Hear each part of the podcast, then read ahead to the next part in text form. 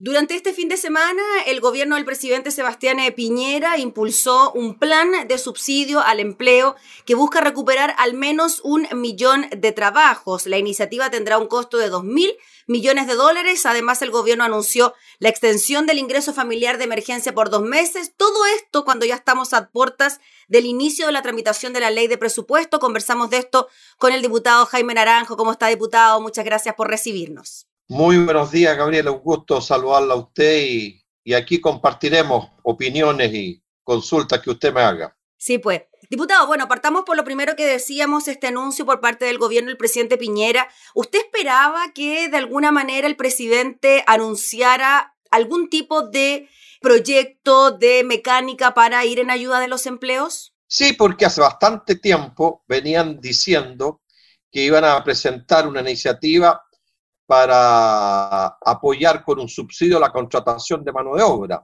de tal manera que era algo que era esperado y que los empresarios principalmente estaban presionando fuertemente al gobierno para que lo hiciera. Así que en ese sentido no me pilla de sorpresa porque era algo que ya se venía comentando y señalando. Mm. Y en cuanto a la forma o a la fórmula que se va a utilizar para esta recuperación del empleo, el tema del subsidio al empleo que tendría este objetivo de recuperar un millón de empleos, ¿usted lo ve factible? Mire, yo creo que en los términos que está planteado de ir enfocado principalmente a jóvenes, mujeres y gente discapacitada, eh, creo que va en la línea correcta. Ahora mi inquietud, y se lo digo con mucha franqueza, mm. este subsidio va orientado principalmente a empresas que tienen menos de 200 trabajadores de tal manera que lo que yo temo es que nos pase algo parecido con el FOGAPE de crédito, que al final se concentró en las grandes empresas y no en las pymes y las pequeñas empresas. Entonces puede ocurrir, usted sabe que una cosa es lo que se dice y después aparece la letra chica, que son los requisitos que se exigen y se piden para poder acceder al beneficio. Entonces, en ese aspecto yo temo que al final Espero que no ocurra lo que ha pasado con el crédito COVID-19, donde le estamos pidiendo al gobierno que haga un nuevo sistema de crédito para las pymes y las micropymes. Y aquí puede pasar algo parecido, donde son tantos los requisitos que hacen prácticamente imposible que las pymes, las micropymes que contratan 5 o 10 personas, al final no sean las grandes beneficiarias, que son gente que contrata muchas personas. Así que en ese aspecto eh, eh, habrá que estar muy atento de que efectivamente el, subsidio apunte a los pequeñitos, a los más pequeños que son los que más necesitan esta ayuda económica y que después no ocurra que las empresas medianas más grandes fueron las que finalmente, como ha ocurrido con el COVID-19, el crédito COVID-19, las que fueron las beneficiadas. Ahora, diputado Naranjo, la norma o este anuncio por parte del gobierno, se habla de este subsidio de contratación donde se entregará un beneficio del 50% de la remuneración mensual bruta del nuevo empleado con un tope de 250 mil. O sea, lo que entregaría el gobierno serían 250 mil y el empleador los otros 250 mil o 250 mil sería el tope el techo en cuanto al, monto del, sueldo? El tope máximo, por lo que yo he leído, son alrededor de 960 mil pesos, tiene que ser el salario bruto de la persona, no puede ser mayor. Y de ese salario bruto estaría dispuesto el gobierno a poner como tope máximo 250 mil. Ahora, voy a hacer una, una jugada. Si usted contrata a una persona por el salario mínimo, mire lo que le voy a decir, que está en 320, le van a poner 250 y a usted le va a costar 120. Entonces, yo temo, y se lo digo con mucha franqueza, de que al final a la gente la van a contratar por salarios muy bajos para pagar lo menos posible de parte del empleador y que el subsidio sea la parte relevante del ingreso de ese trabajador. Entonces, creo que ahí va a haber que estar muy atento, insisto, porque nos puede salir el tiro por la culata de que este subsidio, lo que en el fondo, si bien es cierto, es necesario para incentivar el empleo, puede terminar bajando los ingresos de los trabajadores, ya que así al empleador le cuesta más barato contratar mano de obra. Y como usted decía, diputado Naranjo, em, este beneficio en estricto rigor debería llegar a pequeñas y medianas empresas de hasta 200 trabajadores, ¿no? No más que eso, pero las que tienen el tope de 200 trabajadores no sé si ahí estamos hablando de una pequeña y mediana empresa. Las empresas que tienen más de 200 trabajadores van a ver afectadas sus utilidades si se acogen a este beneficio. En cambio, las que tienen menos de 200 trabajadores no le afectan las utilidades. Ahora, claramente, si hablamos de 200 trabajadores, es una empresa mediana y bastante grande hoy día. ¿ah? Eh, a mí me preocupa todas aquellas empresas que contratan menos de 10 trabajadores. Y yo espero que este ingreso eh, eh, o este subsidio al ingreso de los trabajadores esté principalmente orientada a ellas, que son las que tienen el efecto multiplicador del empleo más grande.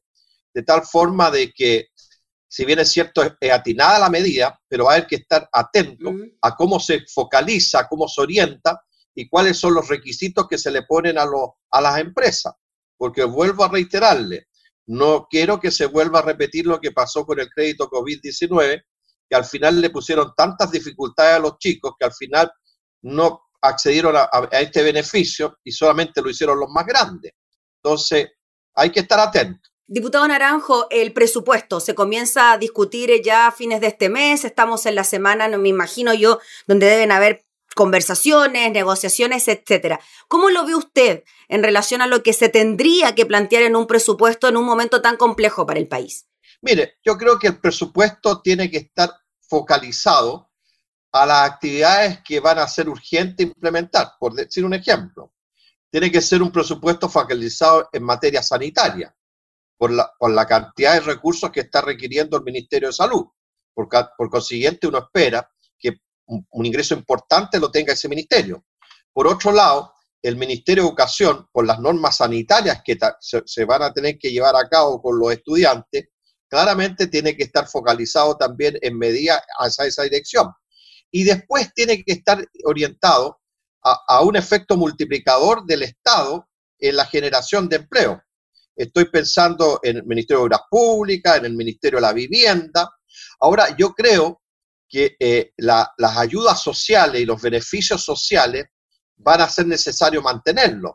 De tal manera que yo me imagino que a través del Departamento, del Ministerio de Desarrollo Social, eh, van a haber recursos suficientes porque a lo mejor va a ser necesario que el ingreso familiar de emergencia haya que reproducir los próximos años dependiendo de las circunstancias. Entonces, yo creo que tiene que ser un, presupuesto focalizado en el área de salud, en el área educacional, en el área de lo que es la inversión y el efecto multiplicador del empleo por parte de inversiones que hace el Estado y también eh, tomar los resguardos. Diputado Jaime Naranjo, finalmente, y en relación a, a lo que se va a discutir de ahora en adelante por el tema del presupuesto, ¿usted cree que el gobierno va a dar margen para que de alguna manera los parlamentarios puedan incidir en este presupuesto, considerando, por ejemplo, lo que usted me dice, que el ingreso familiar de emergencia quizás se va a tener que extender para el próximo año, quizás esto va a estar va a estar contemplado la ley de presupuesto. Mire, lamentablemente hay que decirlo, hemos tenido un ministro de Hacienda que partió muy dialogante, pero con el transcurrir del tiempo se fue poniendo muy sordo y con muy pocas facilidades de diálogo, de escuchar.